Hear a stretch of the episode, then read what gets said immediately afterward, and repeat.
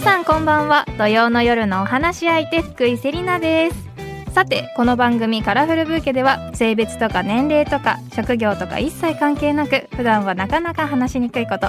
家族や友達にも相談しにくいこと世の中に対して思っていること番組を聞いている一人一人がお話し相手となって何でもおしゃべりしていきましょうという番組です。そして今日はこの後すぐドラマ檜山健太郎の妊娠や四十からの原作者であり漫画家の酒井絵里さんと待ち合わせしています。お楽しみに。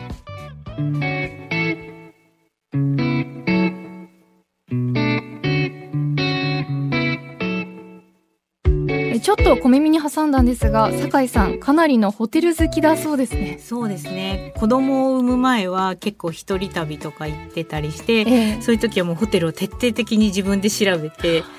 それで予約して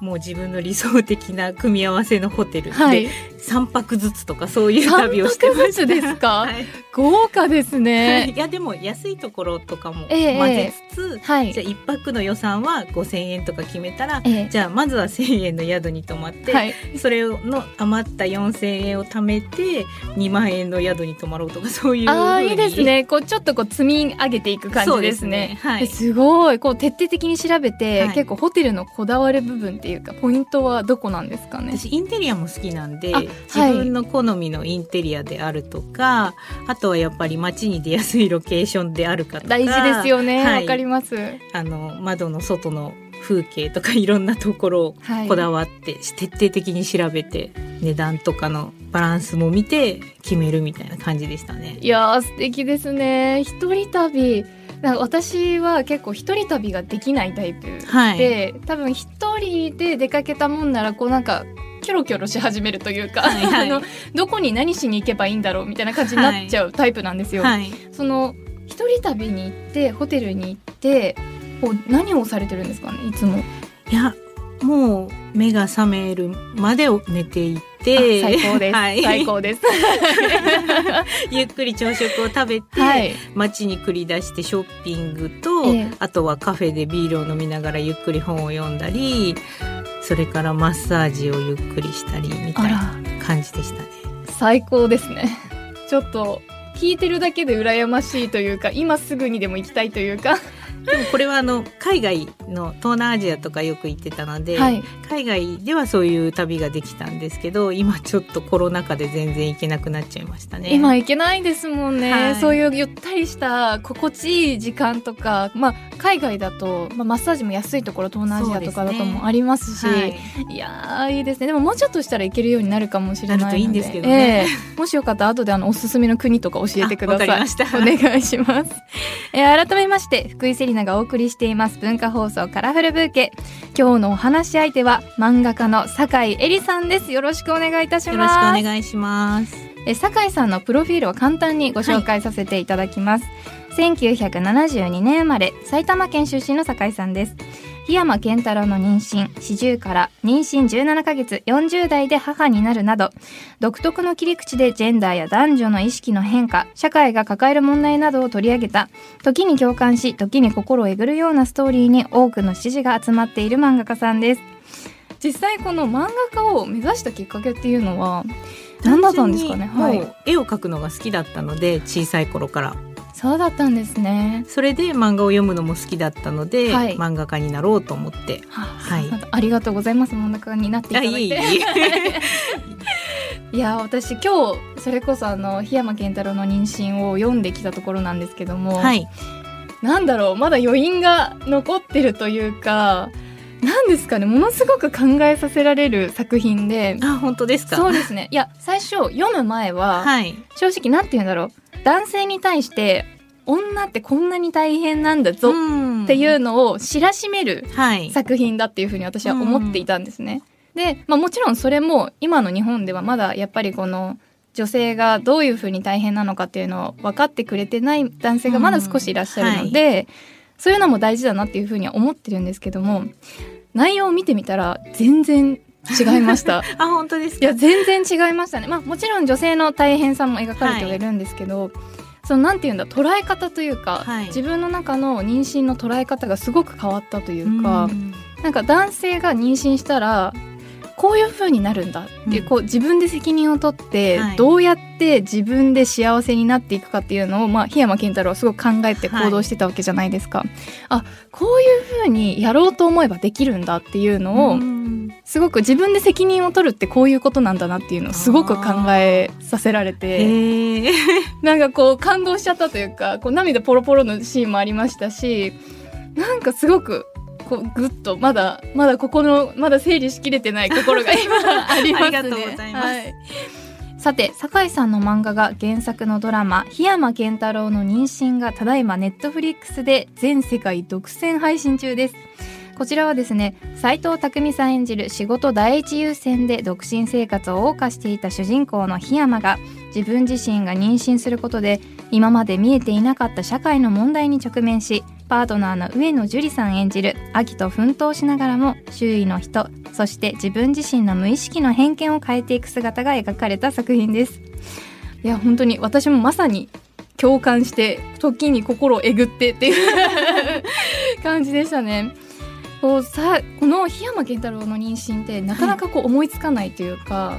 こんな発想があったんだってこう結構衝撃を受けたんですけども。あ 本当ですか？これどんな時に、はい。どんなきっかけえでえこれ思いついたんですかね、どんなきっかけっていうのはちょっと覚えていないですけどやっぱりこう女性は別にね自分からつわりで苦しみたいと思ってるわけでもないし、はい。出産の時に痛い思いをしたくてしてるわけではないので、はい大抵の女性は恋人だったりパートナーだったりも妊娠できたらいいのにって思うだろうなって思ったんですよ。はいだからこれは女性誌では受けるだろうと思って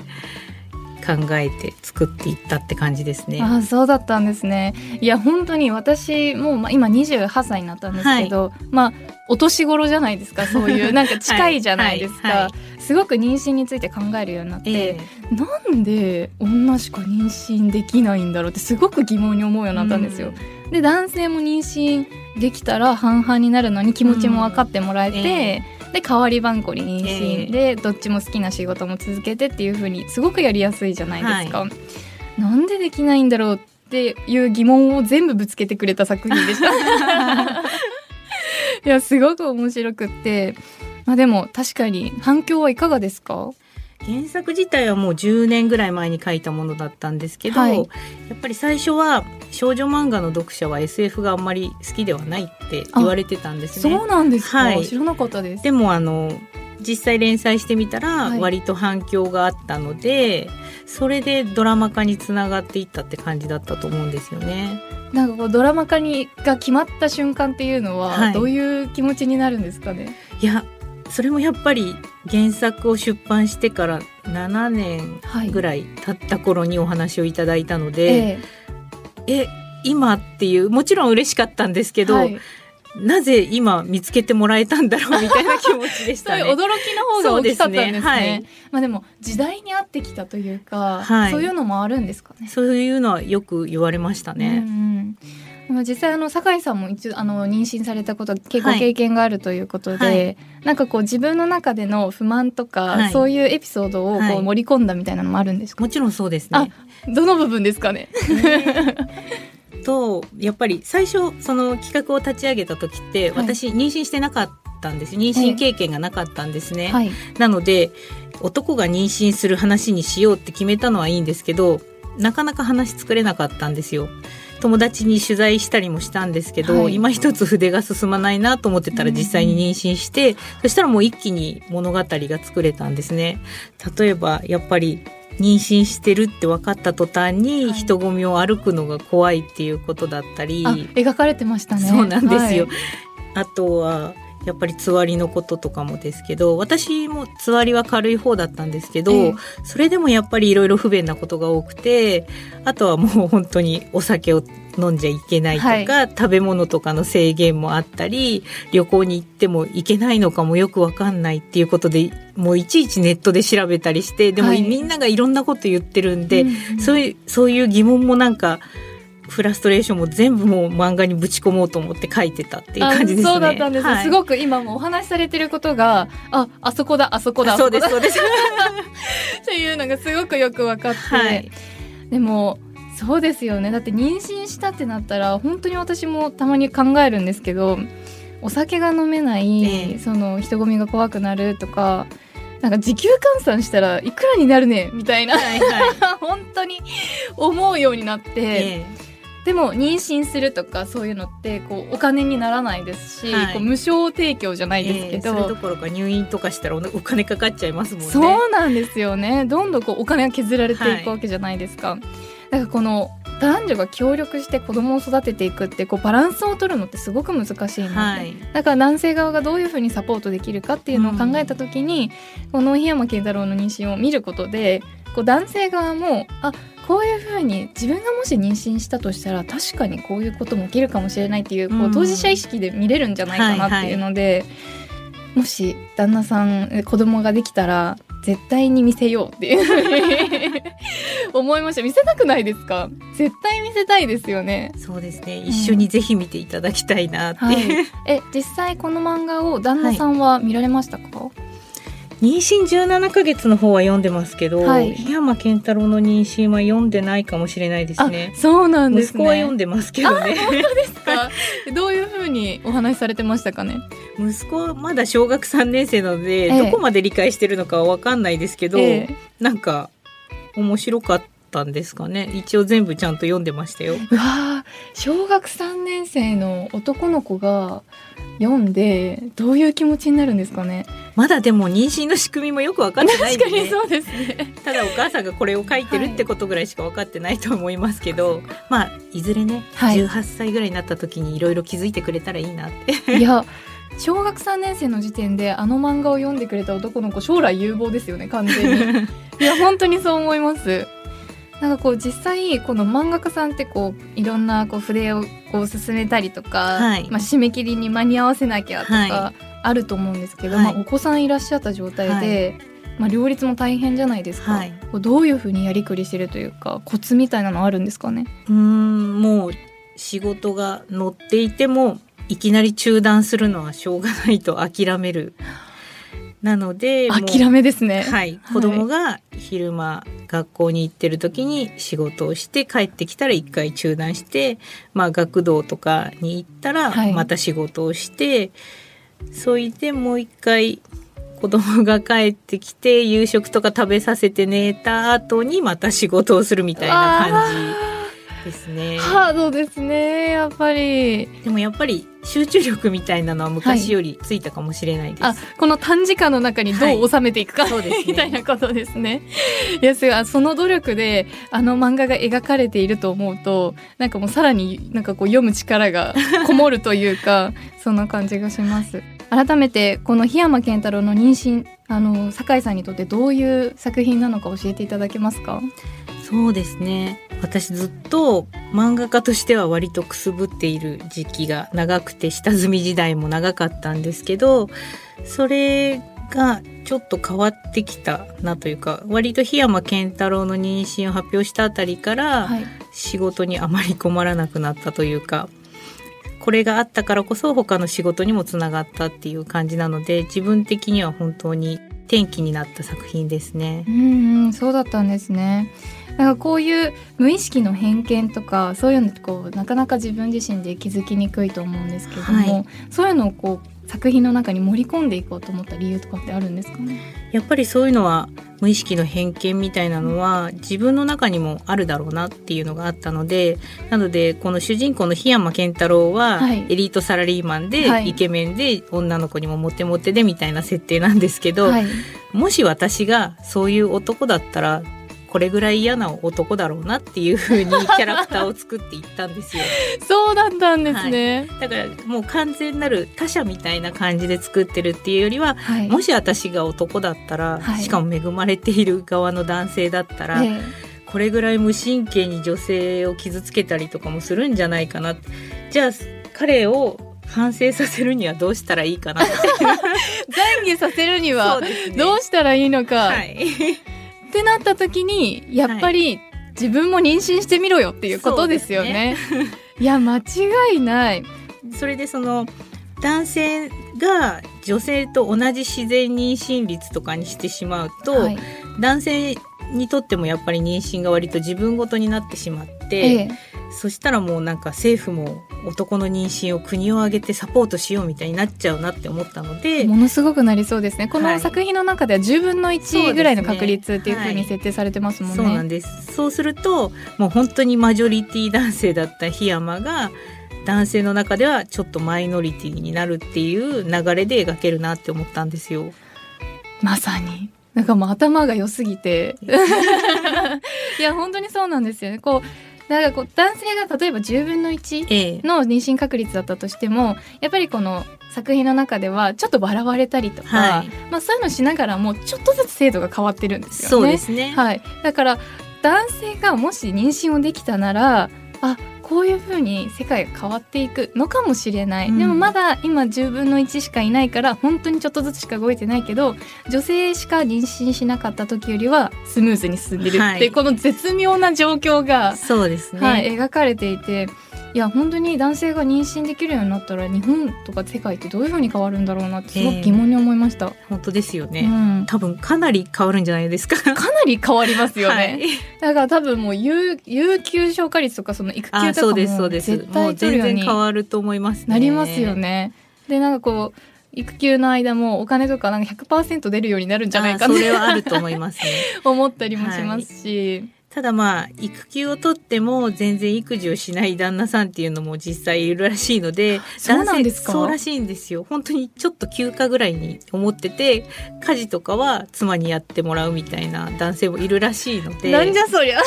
意味がわからないですね。なので、まあ男性が妊娠して出産するだけではそこまですぐにガラッと世界が変わるかっていうとそうじゃないかなとは思ってるんですけど。そっか。やっぱり甘い考えではダメっていうことですね。だからそうですね。はい。女性側もやっぱり結構なんて言うんだろう女性がこういう育児をするものとか家事をするものって女性側も刷り込まれている人がやっぱり多くて、ねはい、なんかその旦那さんに言っちゃいけないかも頼んじゃいけないかもと思って我慢しちゃうじゃないですか。はい、でもそこを心を鬼にして、えー、お前もやれよって、はい、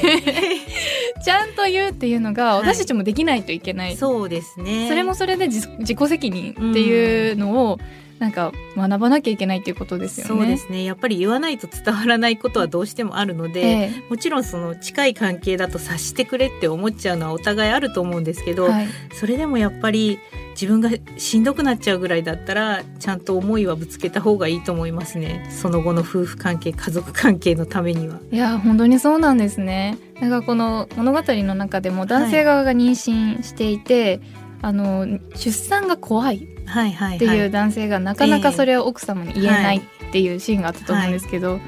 それに対してこうなかなか気づけてなかった奥さんが、それにふとした瞬間に気づいて、旦那さんに声をかけてあげるじゃないですか、はい、怖かったなら頼りなさいよ、えー、なんかそこですごい泣いてなんかこう涙が出てきちゃって、え。ー、いやこういう本音をぶつけ合うのすごい大事なのっていうか、はい、その育児でやっぱりこうちょっと苦労している友達とかも最近こう周りに出始めて、はいやこういうふうに思いっきりこうお互い頼り合って、うん、もう持ちつ持たれずでできたらどれだけみんな幸せだろうっていうふうにすごいこう、身に染みたというかみんなに見せてあげようって思いました。ありがとうございます。はい今回この,、はい、あの檜山健太郎妊娠っていうのがネットフリックスで全世界配信されたと思うんですけど、はい、現場に行かれたりとかはあったんですかね？はい。あの撮影現場は見学させていただきました。本当ですか、はい、このもしかして生の斎藤匠さんに会ったり、ご挨拶させていただきました。どうでしたか？でもその時は緊急事態宣言中だったんで、本当に短時間しか撮影は拝見できなかったんですけど、はい、その時も斉藤さんある程度お腹が大きい状態の撮影だったんです、ね、そうなんです面白いですね。大きい状態の撮影でも本当に身ごもってるかね そうなんですよ。なのでなんかこうお腹の存在感というか、はい、すごくリアリティのあるお腹をしてたんですよね、ええ、なんかドラマとかの妊娠を描くときにたまにちょっと嘘くさいなみたいなお腹もあるんですけど、はい、斉藤さんのお腹に関してはすごくリアルに作られてて重さも感じるっていう。あ実際の重さだったりするんですか、ね、実際の重さで作ってるっていうふうに言ってました。シリコンなのかな？実際じゃあその、まあ、撮影期間どれくらいだったかわからないんですけど、はい、斉藤匠さんはそのお腹をつけたままその、クールを過ごしたっていうことですよね。週数をだんだんこう進むように順本当に順番に大きくなるようにおはい。腹を作っていったって言ってましたね。いやー緻密ですね。なので本当にこうだんだん何かが宿っているような気持ちになったって言ってました。本当ですか？い。やーそうなのか。なんかこう男性のその苦労の部分もそうですけど、ええ。妊娠のなんか喜びの部分も男性に知ってほしいっていう気持ちがありますよね。はいなんかこう作品の中でもこう生まれた時にええ。主人公がすごく感動して、はいはい。可愛いなーってこう、ええ。心から漏れるシーンだったと思うんですけど、あこれを男性は味わえないのかなっって思ったのがちょっとかわいそうだなって思ったりもして、なんかどっちもできたらいいのになってもう終始ずっと どっちもできたらいいのにって思いながら読んでましたね。まあでも立ち会い出産とかもありますしうね。んうん私の場合はあの帝王切開だったんで、はい産んですぐに抱っことかもできなかったですから必ずしはいも女性だからその気持ちを味わえるというものでもないかなと思いますね。そうなんですねやっぱりじゃあこういろんな状況に合わせて、はいいろんな感情が生まれてくるのが出産なんですかね。そうですね。それはもう男性だからっていうよりもその人次第って感じかなと思いますね。勉強になります。は 勉強になりますね私たちもこれからねもしかしたらそういうことがあるかもしれないですからなんかどんな感情になるのか覚えておきましょうね いや一生の思い出ですからで今回このコミックでは続編となる檜山健太郎の妊娠、育児編がありますが、こちらはどんな内容になってるんですかね？こちらはもうドラマ化が決まったので、はい。続編を書きましょうっていう風にもうドラマ化ありきの企画だったんであそうなもうんですね。バタバタと3ヶ月ぐらいで連載始めた半年ぐらいあったのかな？ええええ。割と短い準備期間でし始めてしまったんですけど、こちらは檜山健太郎が出産した後の話なんですね。はいで最初の原作は私は妊娠中に書いたので子供を育てた経験はないまま書いてたんですよ。なのでやっぱりちょっと育児描写が弱いなっていうのをずっと感じていて、なのでこの続編の育児編の方は自分も育児の経験を経てから書いたので、はい割とリアルな育児っていうのも盛り込めたかなと思ってます。あそうなんですねいや楽しみです私まだこの続編のあ育児編の漫画の方まだあ読んでないんですけど、ちょっと楽しみに撮っとこうと思ってありがとうございます。よろしくお願いします。ありがとうございます。いやなんか男性がもし妊娠したら育児はどういう風になるんだろうっていうのすごく気になって。でもそれは育児はもう変わらないですよね。ぱ変わらないですかね。変わらないですよねめちゃくちゃこうなんか発する発するみたいな 感じになるのかなとか思いつつも意外と変わらないもんなんですかね。そうですね。変わらないと思いますね。うん実際女が現実で産んだところで男性も育児できるわけですからね。はい。特に誰が産んだかは関係ないんじゃないっていうことは漫画の中でも書いてます。ちょっと楽しみに読ませていただきます。ありがとうございます。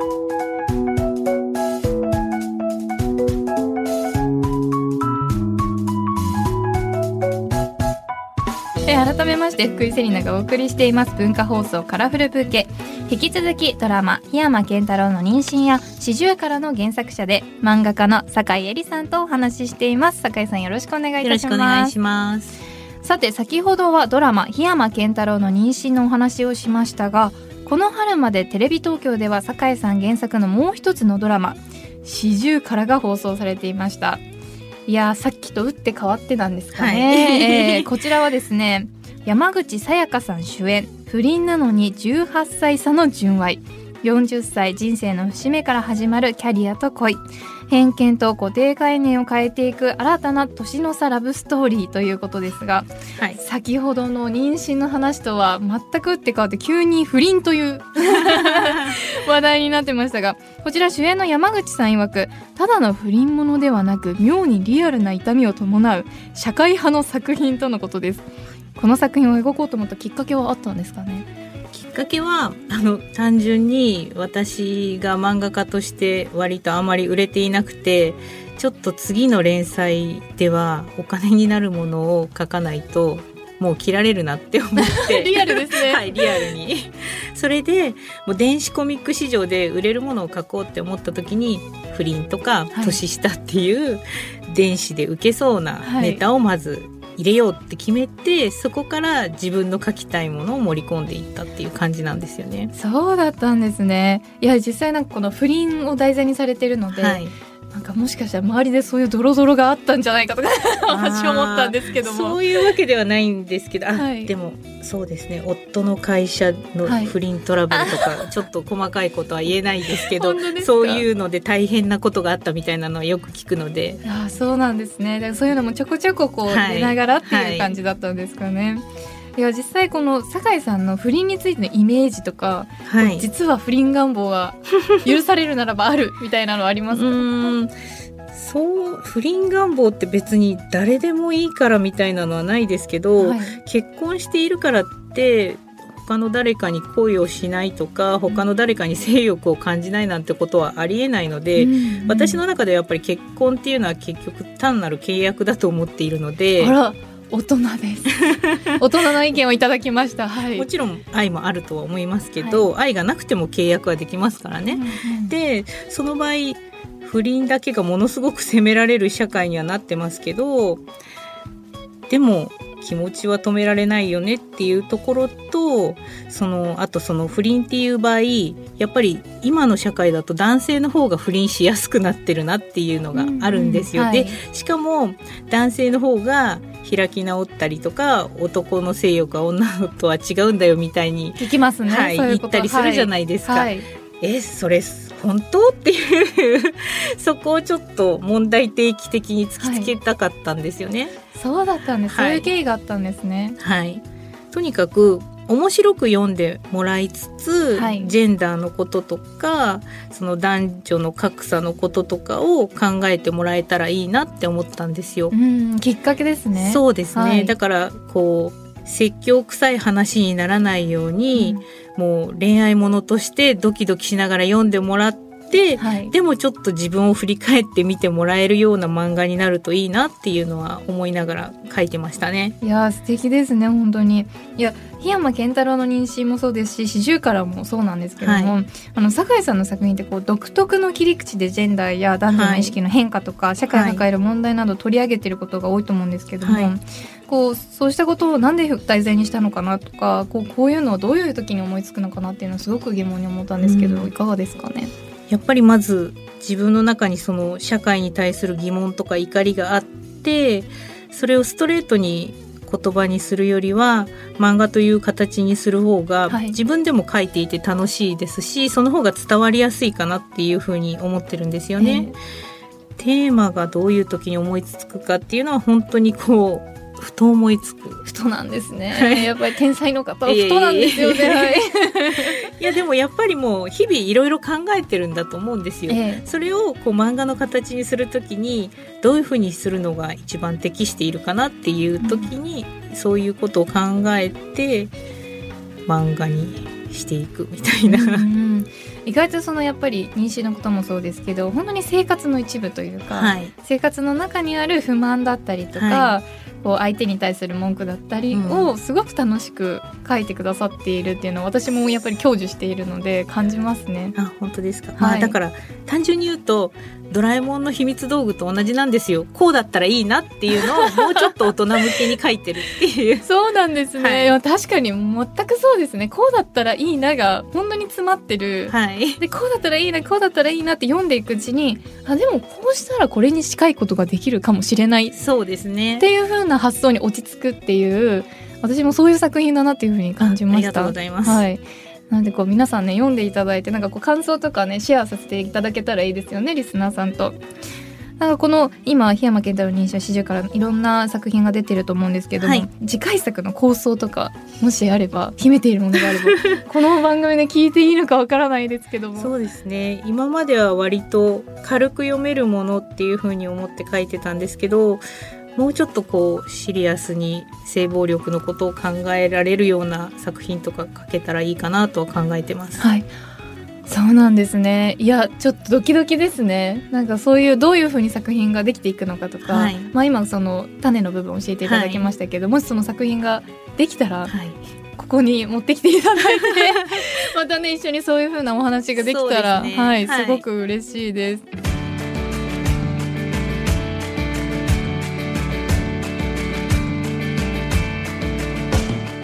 福井セリナがお送りしています。文化放送カラフルブーケ。引き続き漫画家の坂井絵里さんとお話ししていきます。よろしくお願いいたします。よろしくお願いします。さてここからはトレンドブーケです。世の中を明るく彩る最新のアイテムやサービスイベントなどをご紹介していきます。今回のトレンドキーワードは妊婦さん用フェムテックアイテムです酒井さん原作のドラマ檜山健太郎の妊娠がただいまネットフリックスで全世界独占配信中ということで今日は妊婦さんにスポットを当てたフェムテックアイテムをご紹介していきます。え5月にこの番組にも出演してくださったアイドル保健体育の著者でもおなじみ振付師の竹中夏美さんがフェムテックアイテムやコラムを紹介するサイトランドリーボックスで自身の妊娠中に役立ったフェムテックアイテムをいくつか紹介しています。まず一つ目が骨盤ふんどしです。えちょっとこちらに今画像があるので見ていただくんですが、はい。はい、あふんどしふんどし感はあまりものすごいあるかというとは違いますよね、ね。うん、なんかパンツっぽい。はいしかもなんかこう名前が英語だったりしてそうですね。すごいおしゃれですね。はいふんどし感ふんどしのその、はい、ふんどし感はないですけど、はい、もうちょっとこうギュッとしてる感じがします。えー、そうです。下でこうテープを留めてるんですかね、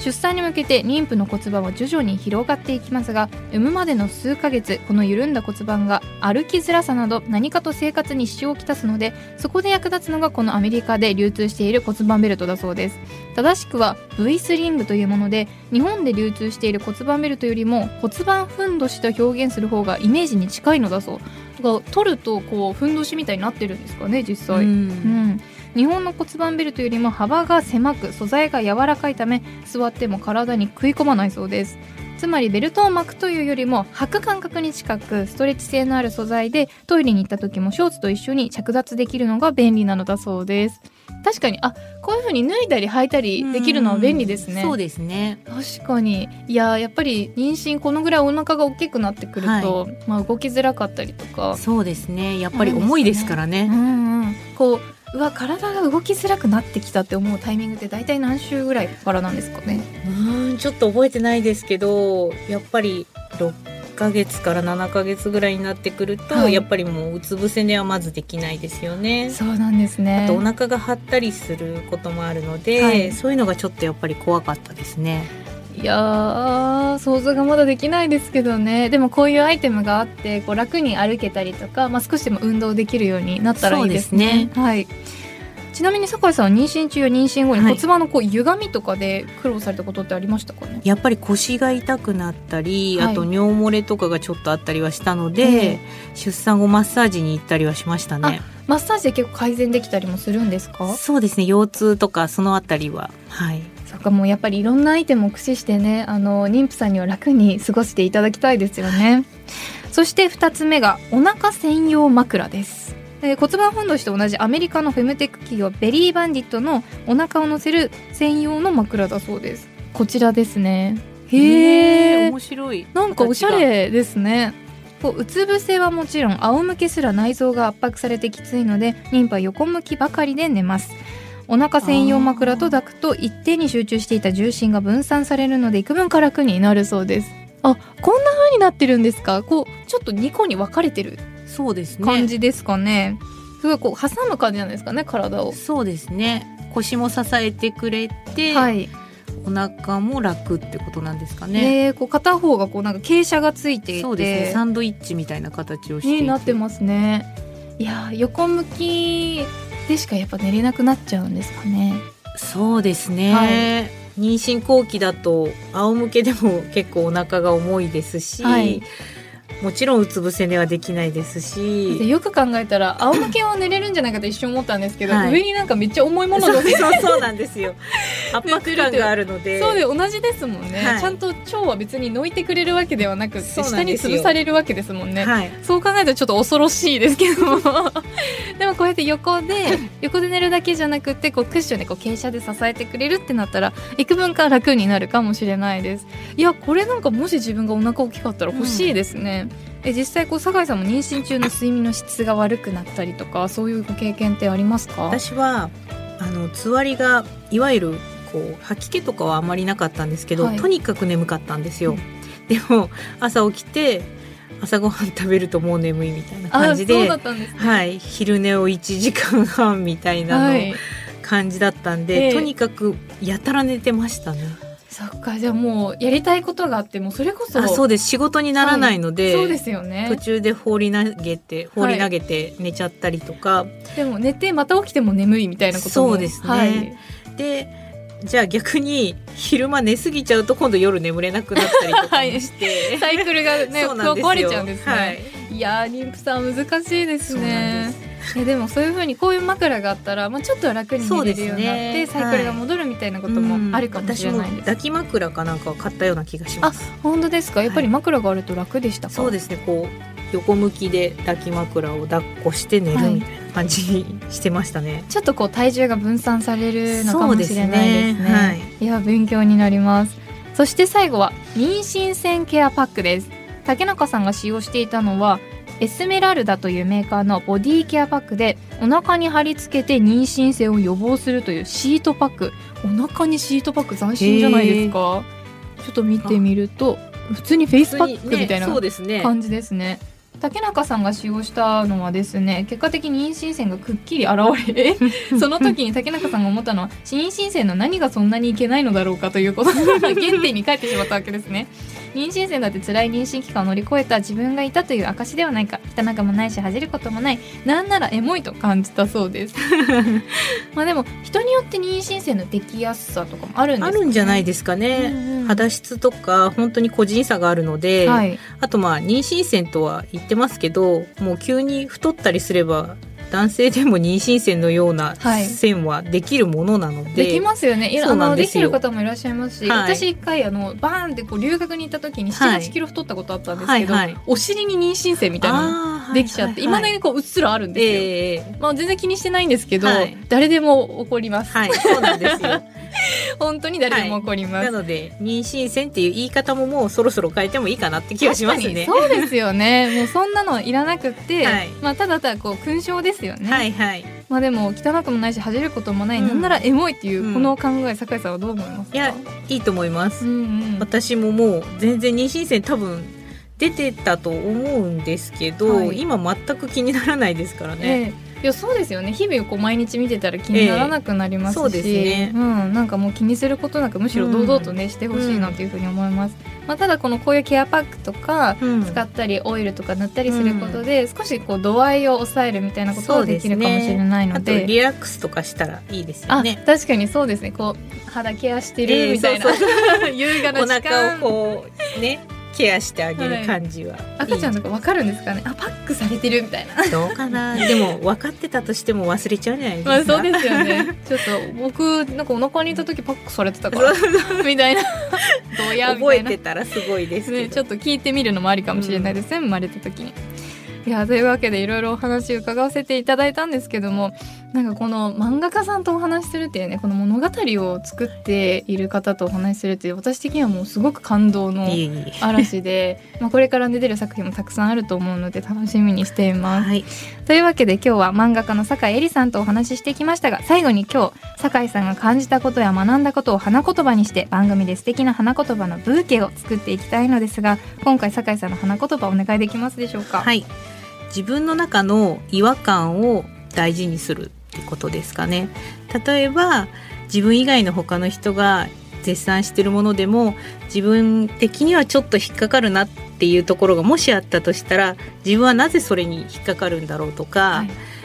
そういうことを自分で考えるっていうのはやっぱり大事かなと思いますね。もちろんその自分の考えが正しいかどうかは分かんないんですけど、はい、自分の中を見つめるっていう意味でも違和感とか直感っていうのは大事にした方がいいかなと思いますいやすごく共感しますなんかこのちっちゃい違和感って、はい、まあ我慢すればいいか、えー、そうなんですみたいな感じでこうちょっと見落としがちだと思うんですけど、それを大事にして、うん、まあ時には解決いい方向に向かっていくっていう、はいその心構え、はい、大事ですよね。そうですね。いや勉強になります。ありがとうございました。さあそして何かお知らせなど酒井さんの方からございますでしょうか？はい。えー、ネットフリックスで独占配信中の檜山健太郎の妊娠も引き続き、はい、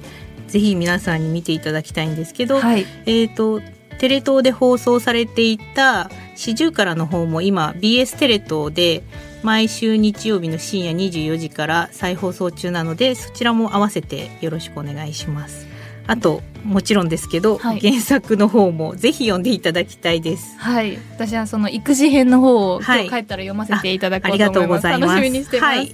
というわけで今日のお話し相手は漫画家の酒井絵里さんでした。ありがとうございました。ありがとうございました。